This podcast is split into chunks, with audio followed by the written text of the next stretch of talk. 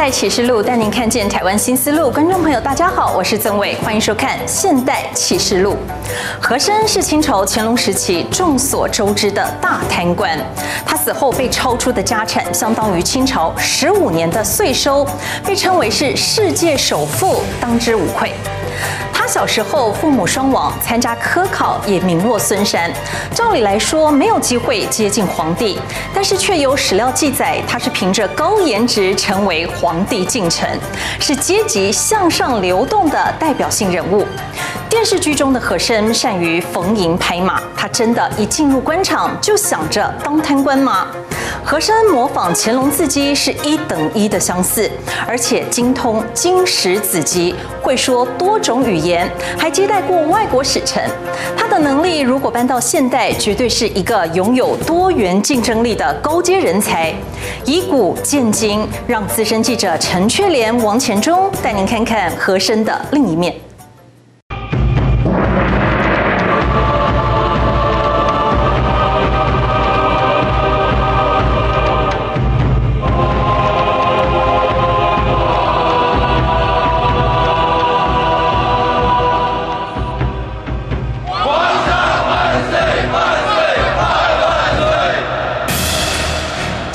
兴致高昂的出游，却没有想到快马加急送来边关奏报。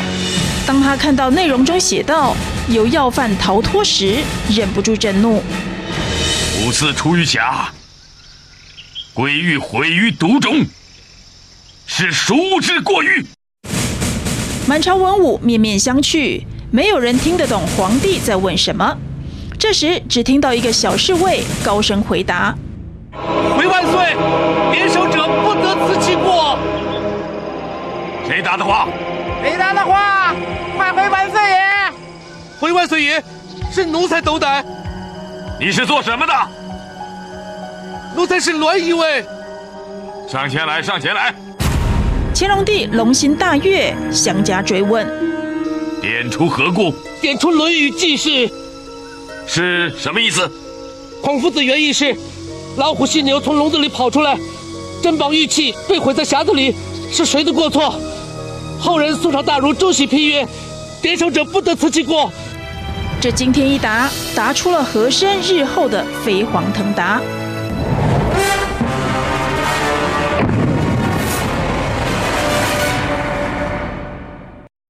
和珅姓钮祜禄氏，是满洲的正红旗人。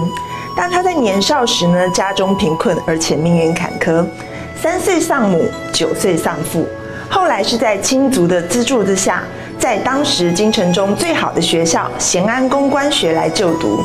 在求学期间呢，和珅有了丰富的知识涵养。但是一个穷小子在当时的贵族学校当中来求学，处境自然也是尝尽冷暖的。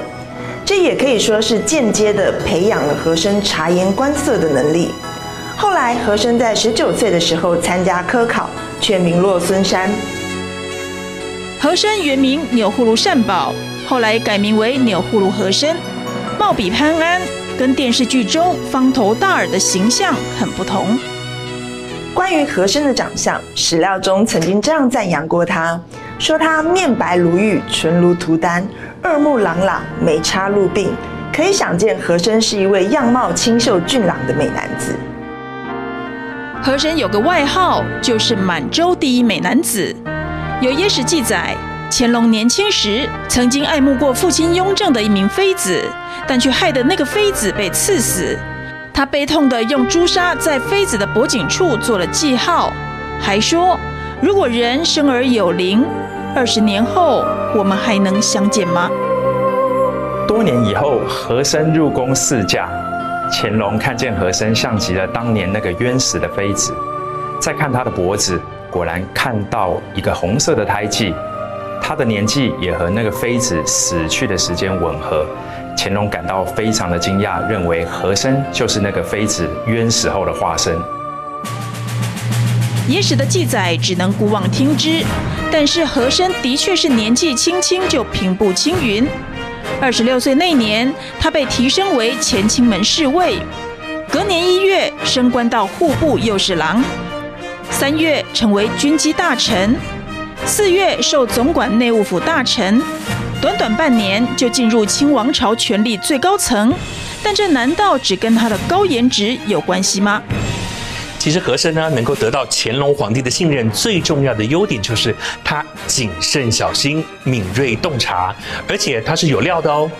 他十八岁时候就已经精通满语、汉语、蒙古语、藏语四种语言，更精通四书五经。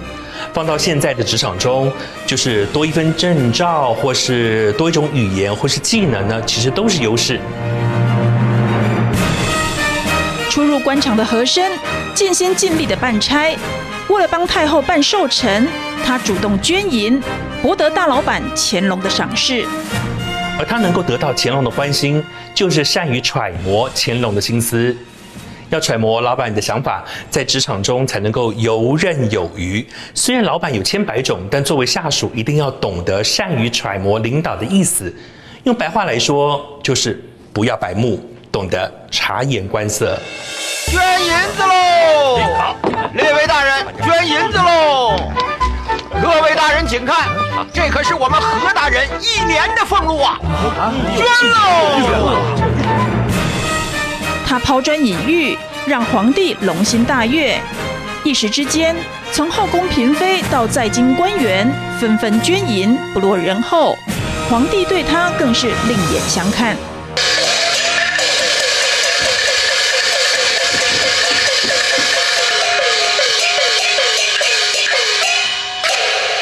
用一句现在的术语来说，和珅呢是一位很懂得向上管理的人，能让自己的上司喜欢四五十年。尤其是在古代集权于一身、喜新厌旧的封建皇权时代，只要稍有不慎，就可能会跌落神坛。与其让主管喜欢你，倒不如说让主管需要你。有实力又会做关系，和珅连走路都有风。三十岁以前的他。受乾隆委托办过几件贪官案，是反贪腐的急先锋。搞得门口乱哄哄的，像个什么样子？老爷，这小子们正在搬您从杭州拿回来的东西呢。你说什么？我从杭州带回来的东西？啊！我一路上连饭都吃不饱，哪有钱买东西啊？简直胡说八道嘛！和珅初期当官的时候，一心报效国家，和其他朝中的清官。一起打击不法官员。其实他非常的洁身自爱。在他二十六岁的时候，得到机会担任户部三库郎中，管理缎皮库，从中学到如何理财。此外，他又拜师学政治学问，凭借着这两项才能，得到乾隆的赏识。他希望借此能够对国家可以有所贡献。只是随着越来越多人攀关系送礼，他的人生开始走歪。虽说您是皇上面前的红人，可是您从来没吃过里拿过钱呢。所以我说呀，您还不知道外边的行情。吃里拿钱还有行情啊？有啊，当然有了。您没听人说吗？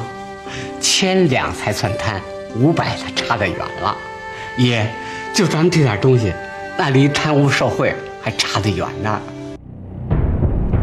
和珅道德的变调就在三十岁那年，他接受乾隆委派查处大学士兼云贵总督李世尧的贪腐案。案件审结，李世尧犯了贪污、侵占、索贿、欺君等罪状，被判斩监后，累积了数十年的赃款全数充公。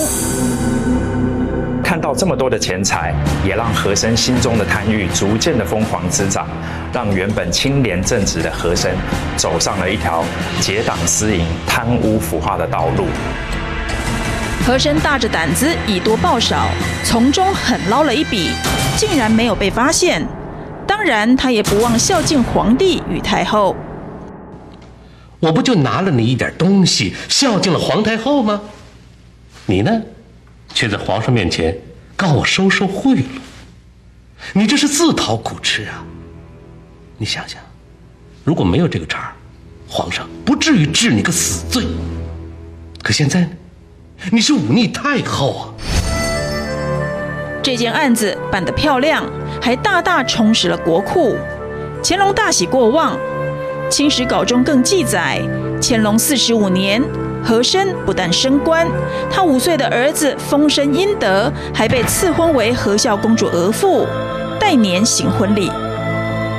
和珅扳倒了当时势力强大的李世尧之后，不止解决了乾隆的心头大患，也巩固了和珅他自己的地位。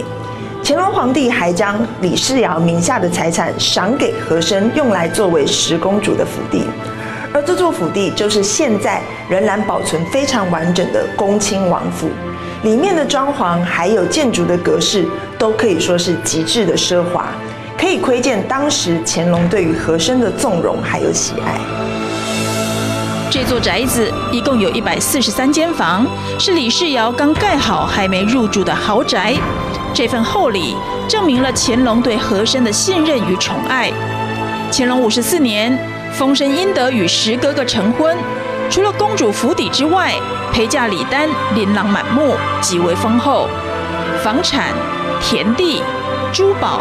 金银各地的贡品，给了和珅十足的面子与里子。是啊，好看是好看，可就是太麻烦了。这头上呀，好几十颗珠子呢。公主请吧。但即使成了儿女亲家，和珅丝毫没忘了为人臣子该有的礼数。他知道伴君如伴虎，没有牢牢抓住皇帝的心，富贵就如同浮云。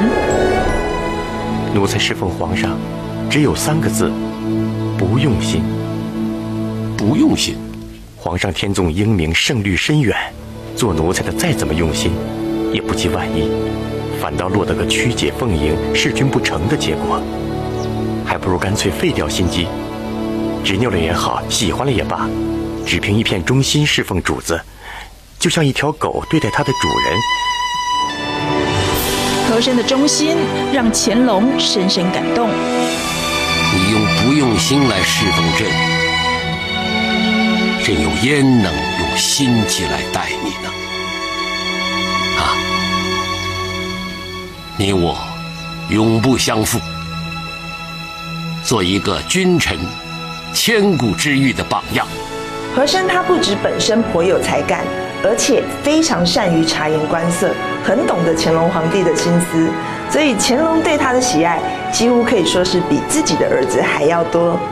和珅在朝为官二十多年，一路上可以说是平步青云，升迁多达四十七次，封赏更是不计其数，可以说是权倾朝野。和珅忠心耿耿，是可以为乾隆挡子弹的第一号勇士。不管朝臣的愤怒、抨击，在他的想法中，只要认准了主子，能揣摩他的心思，博得欢心，贪腐不在他考量的范围内。人家上面传过话，让我闭嘴，不然我全家都得遭殃啊！罗大师，您不用怕的，这次是皇上亲自御审，没人敢动你。哎呀，红绸，这眼冒好剑，小鬼难缠，这和府的势力比皇上还可怕。和珅最大的特点就是做事灵活圆融。和珅虽然是个读书人，但是做事方法多种多样。而现在的职场中就有所谓的工具人。如果你能够拥有比较全面性的视野及工作技能，也必定获得赏识。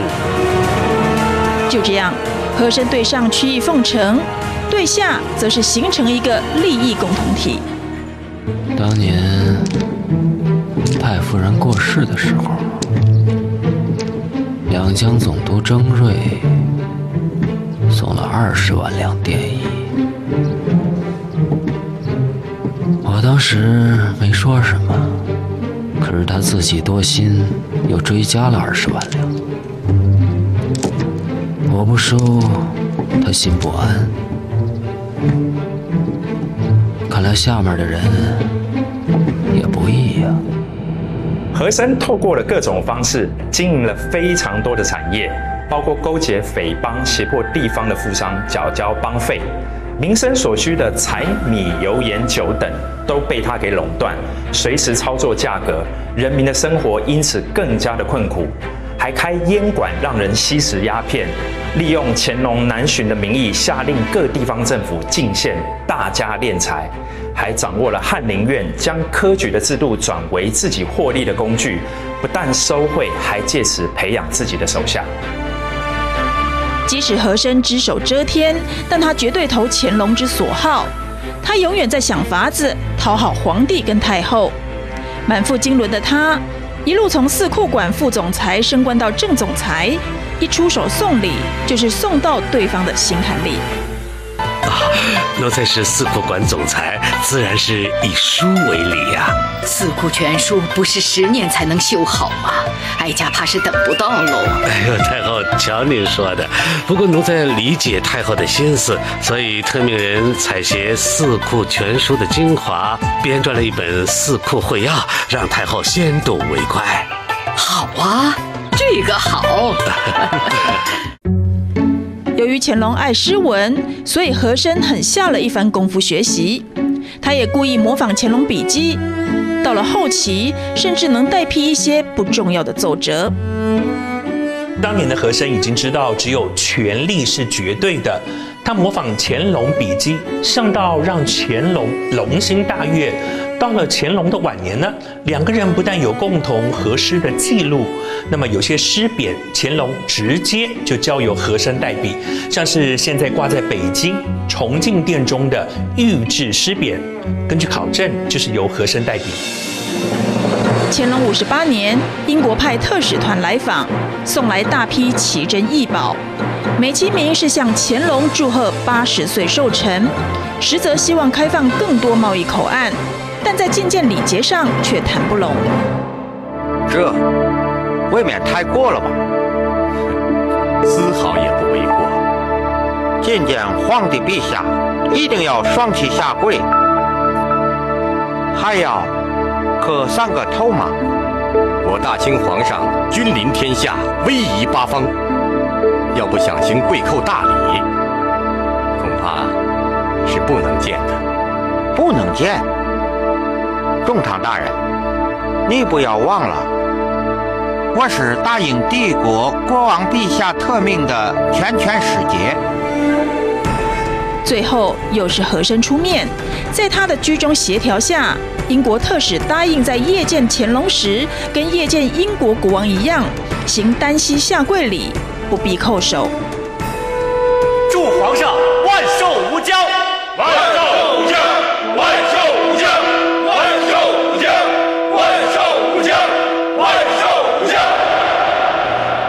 史夜见乾隆纪实》一书当中也记录，连英王乔治三世的特使马嘎尔尼也对和珅是赞誉有加，说和珅自始至终殷勤地尽到招待的责任，体现出一位有经验的廷臣的礼貌，还有上等的教养。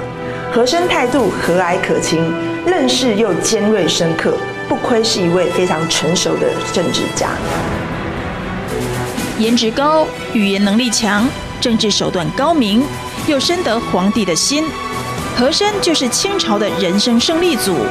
尤其到了乾隆晚年，他更离不开和珅，所以每当朝臣向皇帝跪拜时，等于同时也向和珅跪拜。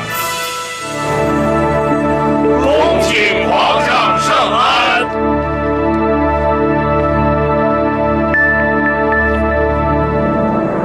满朝的文武官员上奏什么？他就听取乾隆的话，然后自己下判断，再来传达旨意。和珅这时候几乎就等同于拥有了摄政的大权，甚至连一旁的嘉庆皇帝都没有和珅掌握实权。当时和珅还制定税率，结党营私，大肆的来搜刮百姓的钱财，甚至他的手下杀人还不需要偿命，只需要支付罚款就可以了。英国特使马嘎尔尼的回忆录上也写道，许多人私下称和珅为二皇帝。和珅是贪官，这是不争的事实。他也为清朝的官场腐败带来了严重的影响。但是不可以否认的是，和珅他本身还是颇有政治能力的，也具有一定的政绩，是一个能够有效解决实际政治问题的能人。而且和珅他本身没有独立掌握兵权，或者是想要成为第二个鳌拜的野心，这也让乾隆对他的贪污选择了睁一只眼闭一只眼。和珅凭着真材实料与圆融手段，在官场上无往不利。即使到了现代职场，撇除掉贪污这一点，光靠着这些能力，纵然起点不高，也有机会将手中的烂牌打成人生大满贯。欢迎回来。乾隆赏识和珅，不只是因为和珅善体人意，更重要的是他懂得帮乾隆找钱。和珅一上位就解决了内务府以往入不敷出的现象，还为乾隆积攒了一大笔的银两。他到底是怎么做到的？所谓的易罪银跟养廉银到底是什么意思？将军阿贵打赢了大小金川战役之后，为什么乾隆很失落呢？请看资深记者陈雀莲、王钱忠的深度报道。大人，大人，这两只猫眼儿，乃是印度王子的帽冠上的真正宝物啊！正所谓由俭入奢易，和珅在乾隆后期成了官场的当红炸子鸡，开始奢靡生活，连上厕所都有婢女伺候，还有人抓紧时间排队观说。好了。也难得你跑了一趟又一趟的，山西太原府还有个缺儿。呃，谢谢大人栽培。满朝文武大臣想尽办法巴结他，送上门的奇珍异宝多不胜数，而他再转送出去的，当然更是精品中的精品。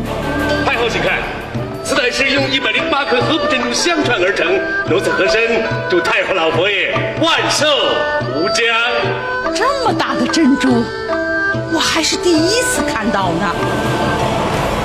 和珅一出手便知有没有。自从他当了大清朝的大掌柜，捞钱攒钱的功夫更上层楼。皇帝还没开口，他就使命必达。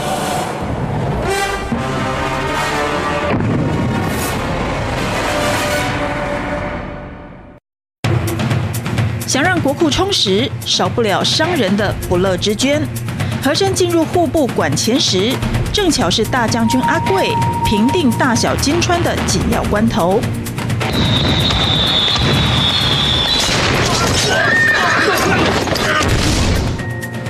乾隆主政时，盐商一年的捐款的总额超过了两千万两，几乎到达了清朝每年财政收入的三分之一。战事吃紧，军费的来源之一当然是各地富商。朝廷软硬兼施，强索豪夺，年年进账颇丰。乾隆四十一年，阿贵终于拿下大金川，立下汗马功劳。大清为我，大清为我，大清为我。乾隆年间，历时四年，阵亡超过万人，耗费军费六千两百万两的第二次金川战争，可以说是以清军的惨烈胜利来告终。打了胜仗，普天同庆。接到捷报，乾隆流下欢欣的眼泪。仗打赢了，皇上，咱们赢了，赢了。大喜过后，在等阿贵班师回朝的过程中，乾隆陷入深思。原来他的眼泪有一部分是因为喜极而泣，有另一部分则是怅然若失。朕原本以为金川还得打上三年、五年、十年，没想到真让阿贵给朕拿下来了。阿贵风光的回到京城，被封为一等承谋英勇公。他看不起和珅的出身，认为他只会奉承皇帝，连和珅为他张罗的接风宴也不屑一顾。想起军饷被延迟扣客，他劈头对和珅就是一顿骂。那军饷迟迟不到，那是皇上的意思。皇上，我再跟您说的明白点。金川之战。皇上没打算赢，起码没打算在今年赢。原来乾隆皇帝的怅然若失，只有和珅明白。您是打赢了，金川收兵了，朝廷没战事，那扬州的盐商还会乖乖的交捐书吗？战争一结束，皇上怎么再向那些盐商要钱呢？乾隆的如意算盘都让阿贵给搞砸了。对乾隆来说，盐商既然是干着暴利的生意，那就是有钱人，所以要竭泽而渔，从他们身上获取更多的银两。盐商是个源头活水，不能够一次性的抽干，要考虑到细水长流，才能够保证源源不断、日久天长。阿相，你对朝廷立有战功，可是，在理财治国上，你耽误了皇上的大事。说和珅是乾隆肚子里的蛔虫，可一点也不为过。阿贵虽然军功大，但是个性耿直。当乾隆自觉打胜仗，想要下江南南巡，阿贵阻止，但是乾隆已经向他的提款机开了口。臣总觉得兹事体大，国家战事方休，如果能够缓一两年，等国库再充裕点。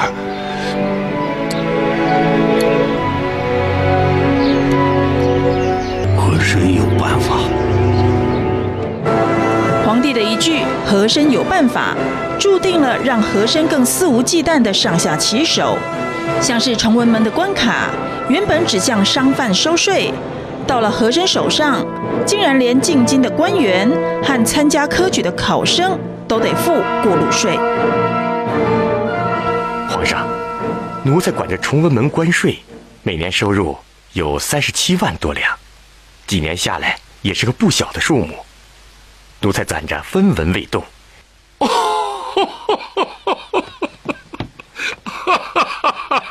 哎呀，怪不得内务府每次跟你要银子，你都算了又算，闹了半天你是替朕藏着一个钱柜子啊！乾隆晚期花费惊人，动不动就大兴土木，但是靠着和珅，竟然可以让他爱怎么花就怎么花。他一生中花费最大的就是第五跟第六次南巡，也是靠和珅从中打点。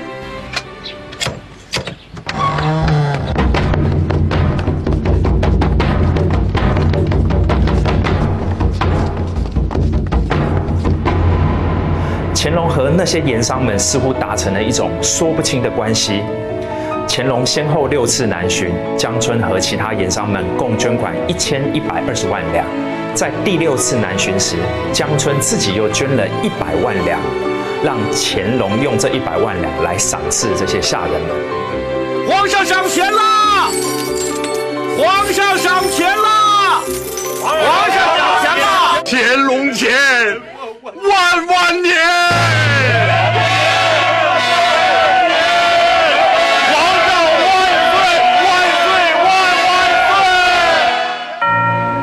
巡，光是随户就将近三千人，驼兽要几千只，还有大型船舶数百艘，耗资巨大。根据他的习惯，凡是南巡所到的州县，都只要交当年应缴钱粮的三成，以示皇恩浩荡。他还免除两淮商人欠下的将近五百万两赋税，这也给了以和珅为首的大小官吏捞油水的机会。大清国纵横几万，要得花团锦簇，嗯，就离不开钱，离不开扬州，嗯嗯，也难怪那些官儿一个个都失了风度。在乾隆的纵容下，造就了无官不贪，不贪就当不了官的官场气候。乾隆需要的就是有人保证他的奢靡生活。所以，与其说和珅贪，不如说他是皇帝的白手套。其实，或许放到现代的职场来看这件事情，我们可以换位思考：和珅他虽然是贪官，但却不是奸臣。在皇帝心里，他不越过那道红线，他只贪钱，只贪权，所以纵使和珅不是一个好官，他却是一个好臣子。一个会帮乾隆敛财的臣子，绝对不会只有一种方法捞钱。和珅不但从税收及富商身上打主意，他连同僚也不放过。据说和珅研绎出一种叫易罪营的制度。奴才以为易罪营可以使那些贪墨官员在重罚面前望而却步，进而反躬自省。易罪营是要杜绝犯罪，而非鼓励犯罪。这个做法让贪官污吏被揭发后，不需要判处死刑，只需要缴交罚款了事。说穿了，就是花钱消灾。天下最恨贪官的人是谁？是朕。贪官已经贪了，你说怎么办？朕以为对付贪官，就是要以其人之道还治其人之身。贪官贪念在心，惩罚贪官的最好办法，就是拔掉他们身上的毛，收了易罪银，罚得他们心疼。在历史剧中，皇亲福长安因为收贿被举报，愿意缴交易罪银受罚。乾隆与和珅分别写下两个人心中所想的罚款金额，翻开一看，都是三万两。君臣两心意相通，乾隆不禁仰天大笑。哈哈哈哈哈！何爱卿啊，你简直是朕肚中的一条虫子。朕想到的，你也想到了。有你在朕的左右伺候，朕就不必事事躬亲了。当时官至山东巡抚的伊江阿就曾经到军机处缴了八万两的易罪银。和珅知道他并没有罪，可是还是预先缴交了易罪银，以防如果日后有什么错，就可以凭这些银子来抵错的这种荒唐行径。除了易罪银，据说和珅也创了养廉银制度，也就是允许地方官员在银两的火耗或税赋上抽一个比例。正所谓一年清知府，十万雪花银，讲的就是这个现象。但是这两个制度真的是和珅所创立的吗？根据考证，易罪银是在乾隆的中期由乾隆自己亲手创制的。到了乾隆晚期，才由和珅成为主持推动易罪银制度的大臣。而养廉银又称为养廉金、养廉钱，这是清朝官员特有的俸禄制度。在雍正元年的时候，由雍正皇帝创立了养廉银的制度。原本是想借由高薪来培养以及鼓励官员廉洁的品格，结果却反而导致了贪污的现象更加的严重。虽然不是和珅的点子，但的确是由和珅发扬光大。皇上要的是银子，不是账。以现在的话来说，大概就是原本以为给香蕉只能请到猴子，所以下了重金来鼓励员工不要贪污，好好做事，结果反而因此培养出了一堆侵占公款的肥猫。这两项制度都不是由和珅所提出。但却都让他获得了庞大的财富。到了乾隆晚年，和珅的荣宠达到巅峰，根本不需要刻意掩盖自己的逾矩与奢华。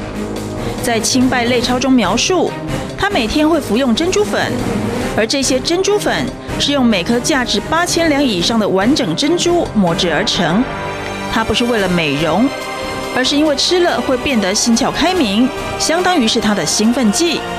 从这件小事就可以想象他的阔气。他在北京城内拥有当铺十二座，此外他还经营了印铺、账局、瓷器铺、药铺、古玩铺、粮食店、酒店、石灰窑等等。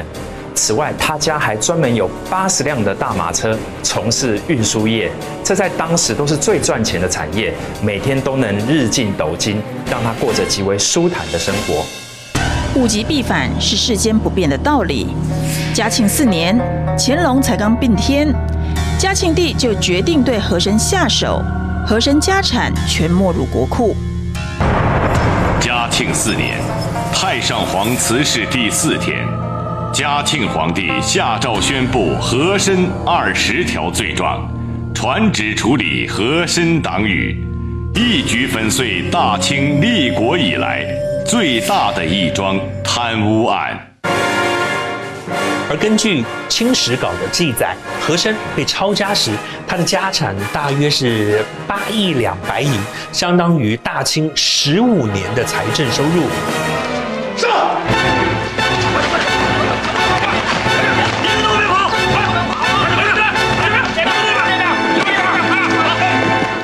那个时候有个说法，就是和珅跌倒，嘉庆吃饱。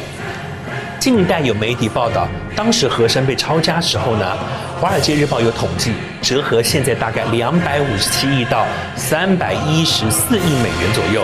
和珅可以说是当时的世界首富。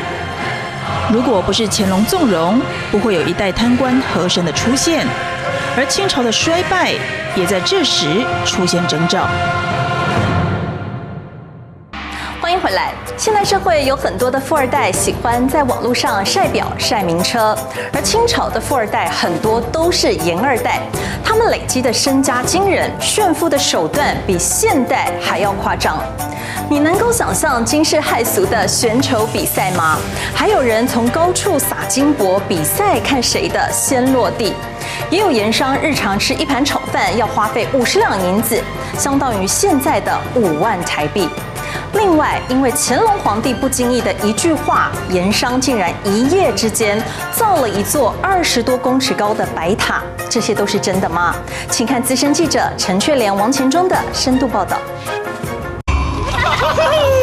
来来啊，看看到底是谁家的金箔先飘进长江？行，反正我的。满天金箔从天而降，引起无数路人的围观和哄抢。这些挥金如土的少年是清朝时期的盐二代，他们从一出生就有享不尽的荣华富贵。清人李斗在《扬州画舫录》描述了很多扬州盐商的奢靡生活，当中就有说到，在乾隆二十一年的时候，盐商为了比谁比较有钱，便在金箔上刻上自己的名字，用此来比赛，看谁的金箔能够飘得最远。如果能够一口气飘到扬州地界的，就算赢。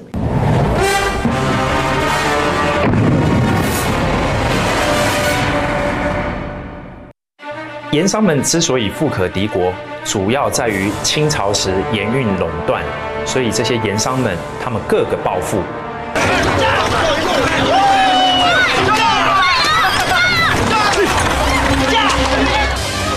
家里有钱，又太过宠溺，这些富贵窝里长大的严二代，从小唯我独尊，胆子不小啊！大人，大人，盐上家族是两淮地区最大的地头蛇，连地方官兵到场也是护着他们。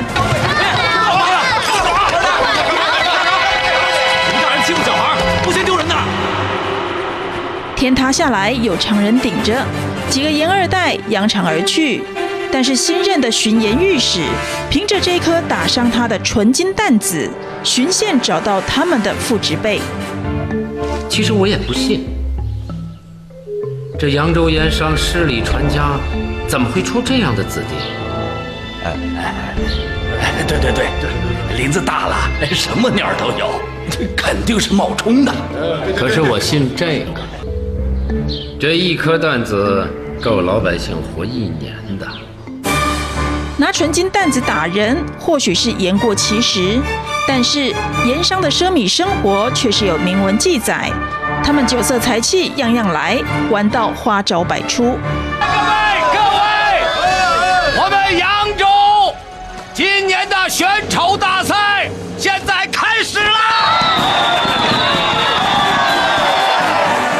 州画舫录》有记录着这么一段选筹比赛，其中有一段内文：“或反之而极尽用其筹者，自敬之以为不称，毁其面以降夫之，曝于日中。”意思就是说，这些盐商们每天奢侈的吃喝玩乐，玩到没有东西可玩了，他们想出各样的花招来消遣，最后办了一个选丑大赛。也就是把各个美女的脸上都涂了酱油，在太阳底下曝晒，结果有的长出了斑，有的肤色不均，看看谁更丑。今天晚上的花魁是明玉坊的姚梦梦姑娘。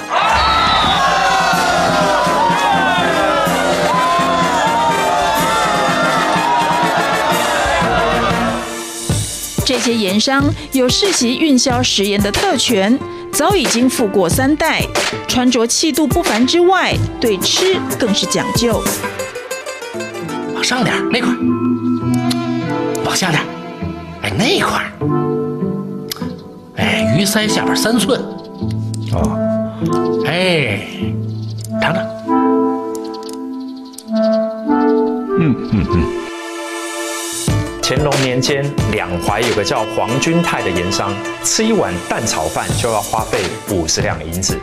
这鸡蛋还不能是普通的鸡蛋，光是下蛋的母鸡每天吃的饲料均为人参、黄芪、白术、大枣等磨成粉，调入饲料当中。你们家的鸡蛋，连下蛋的老母鸡喂的都是长白老人参的参末，一个鸡子儿。值一两银子，是燕山的苍参。哦，是苍参，苍参。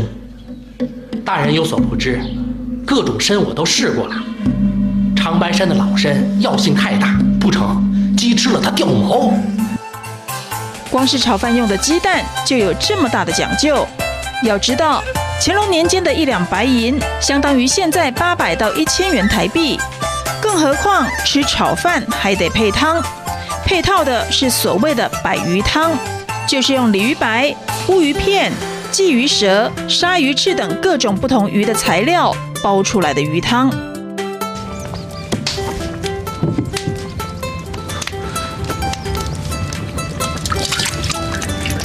清朝两淮盐商们的奢华生活，也形成了当地独有的文化和生活方式。出现了食不厌精、快不厌细的淮扬菜。没有三两三，别想踏入这富贵圈。盐商光是彼此之间的礼尚往来，就不纯然是表面上看到的这么单纯。你们家老爷是嫌我丢人丢的还不够吧？啊？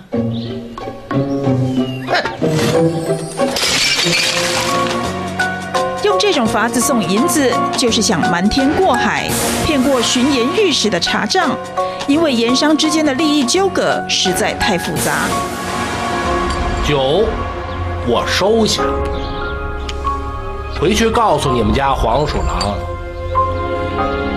鸡谢谢。两淮的几大盐商维系朝中关系不遗余力，其中政商关系最好的就是剧中的汪朝宗。他其实，在历史上真有原型，名叫江春。江春出生在商人世家，他的祖父跟父亲都是很有名的大盐商，而当时盐商也是最赚钱的行业。江春继承了家族产业之后，更进一步成为了八大盐商之首。何大人，何大人，汪朝宗呢？为什么第一个选他进京，也没看见他人影了？诸位稍安勿躁，我们这里。还得接着把这戏演完。实不相瞒，皇上此时已由汪朝宗带路去了康山草堂。康山草堂怎么回事？当时还流传着一句话：“以布衣上交天子。”江村在扬州构建了康山草堂。乾隆南巡的时候，曾几次到过康山草堂，并且特定的关照。乾隆还跟身边的官员说：“江村这个人很老实，可以找他商量。”原来他还有一层特殊身份，就是乾隆的民间友人。朕来扬州，就是想听你讲真话。在乾隆六次南巡的时候。他先后两次住在江春的家里，还给江春留下了几幅字画，给足江春面子。如果说和珅是官场第一的话，那江春就是商场第一。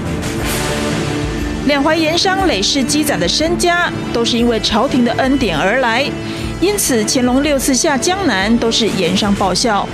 据传，以江春为首的几大盐商，把乾隆跟一众大臣伺候得服服帖帖，极尽奢华之能事，还造桥修园，让乾隆赏园观景时频频点头称赞。就在乾隆游瘦西湖时，完全显露盐商的实力。这很像是咱北海子里的琼岛春荫呐，就是少了座白塔。盐商们交换眼色，说什么也不能让皇帝失望，因此故人连夜赶工。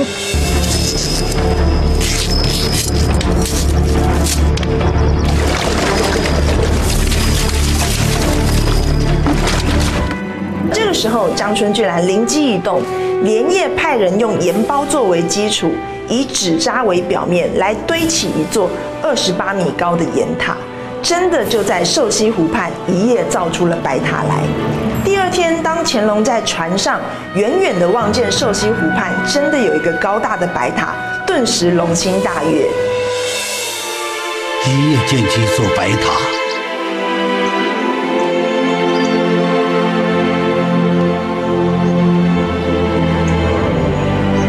都能这么精心办差，这也没什么可担忧的了。